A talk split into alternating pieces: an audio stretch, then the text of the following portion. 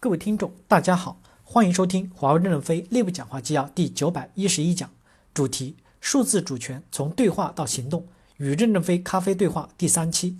本文刊发于二零一九年十一月六日。接上文，记者提问：任总，在二零一八年五月生效的 GDPR 等法规下，有些欧洲国家似乎不希望将设备采购限制于一个供应商，即不要把鸡蛋都放在一个篮子里。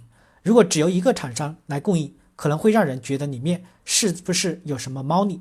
如果你们在某个国家销售，即便你们的产品是价格最低的，但那个国家却说我们希望跟多个厂商购买设备，而不是一个，你们主要的应对策略是什么？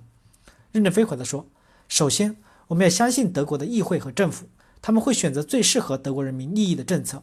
同时，我们也要相信德国是基于事实和证据来讨论和分析规则是不是对德国有利，来做出重要的决定。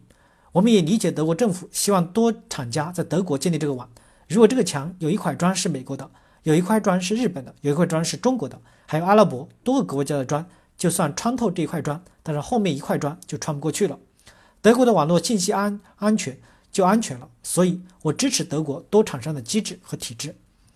德国在数字主权上提出了自己的主张，我认为是可以理解的，因为在新生事物到来之前，全世界总要有第一个吃螃蟹。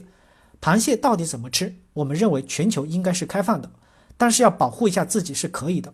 德国提出来了数据留在德国等主张，现在明确提出的就是数数字主权。过去是物理社会，我们很重视边界，边界是我的，那么土地是我的，土地上的庄稼就是我的，土地下的矿产是我的。当经济从物理财富转向数字财富时，这个财富是没有边界的。那怎么使得哪个国家受益，哪个国家不能受益？受益的分配比例是多少呢？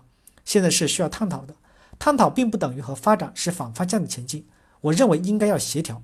德国首先提出这个方案，基于多厂家的公平原则。基克教授说：“什么是安全？就是要遵守原则。”上午给我讲的这句话，我印象深刻。我们到世界各国就要遵守世界各国的规则，可能德国的规则和非洲的规则或者其他国家的规则不一样，在不同的国家都要合规，遵守这个国家的规则，否则不能不可能生存下来。我认为。德国提出来多厂家建设一个共同的信息网，作为一个主权国家对信息有管理的主权，这点我非常的支持。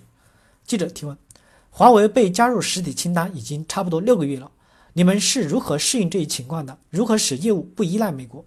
任正非回答说：首先感谢美国供应商这三十多年来对我们的支持与帮助，没有他们的支持与帮助，我们也发展不到今天。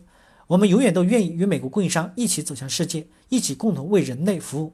而且我们的观念是永远的，永远会拥抱全球化。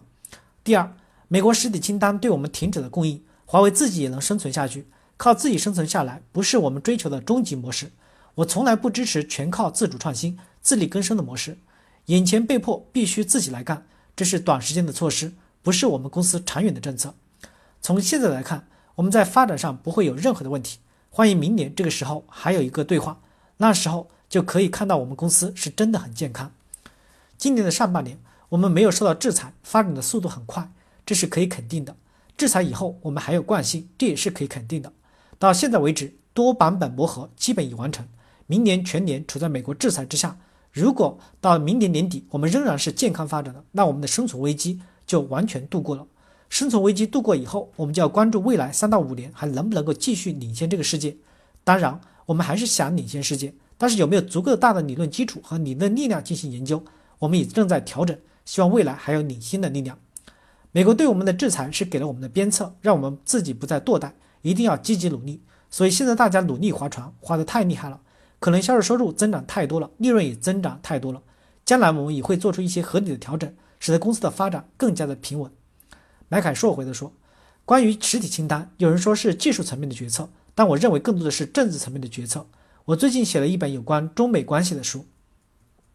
记者提问：这本《夕阳西向》，马凯硕回答说：“那是我的上一本书，下一本书是中国赢了吗？”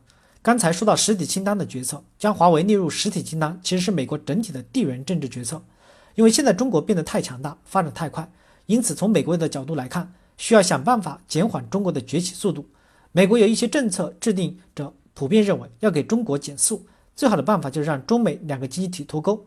我们认为，一旦脱钩，美国作为较强的一方会继续增长，而中国作为较弱的一方增长会减缓。这就是实体清单背后的战略算计。但是我认为这是一个非常不明智的决策。我们可以看一下中国这些年这么多年来的发展。一九八零年，按照购买力评价计算，中国的 GDP、GNP 是美国的百分之十，而今天按照购买力来评价来计算，中国已经超过了美国。可见中国取得了多么大的发展。因此，很难让人相信通过一个实体清单就能让中国的增长放缓。我认为这是美国政府的政策制定者所犯的一个战略性的失误。因此，我认为他们应该重新审视他们的这一战略，并问问自己，在当今这个新时代，到底什么才是真正的有效做法？孤立中国有用吗？又或者与中国合作有用吗？而且世界其他的国家不会只是被动的站在一旁，他们也有自己的考虑，他们会考虑自身的国家利益。今天上午我们参观了华为实验室，华为取得了令人瞩目的突破，世界各国都希望拥抱这项技术。我很难想象其他国家会仅仅因为美国的政府基于地缘政治做出的这一决定而孤立华为和中国。我希望通过今天这样的对话，可以让美国的政策制定者重新思考。究竟是否做出了明确的、明智的决策？还有没有其他的方法？记者提问：您似乎回避了安全方面的担忧。马凯硕回答说：或许安全担忧确实存在，那为什么不公开讨论呢？据我了解，华为是愿意与美国进行沟通的，希望美国告诉华为他们的具体担忧是什么，华为可以做些什么。起码欧洲、华为、美国可以展开三边讨论，看真正的担忧是什么，哪些是可以解决的。但就像我前面提到的，美国也在收集各种各样的信息。不止中国这么做，那为什么不制定一整套共同的约束期规则呢？对中国、美国以及其他国家一视同仁呢？感谢大家的收听，敬请期待下一讲内容。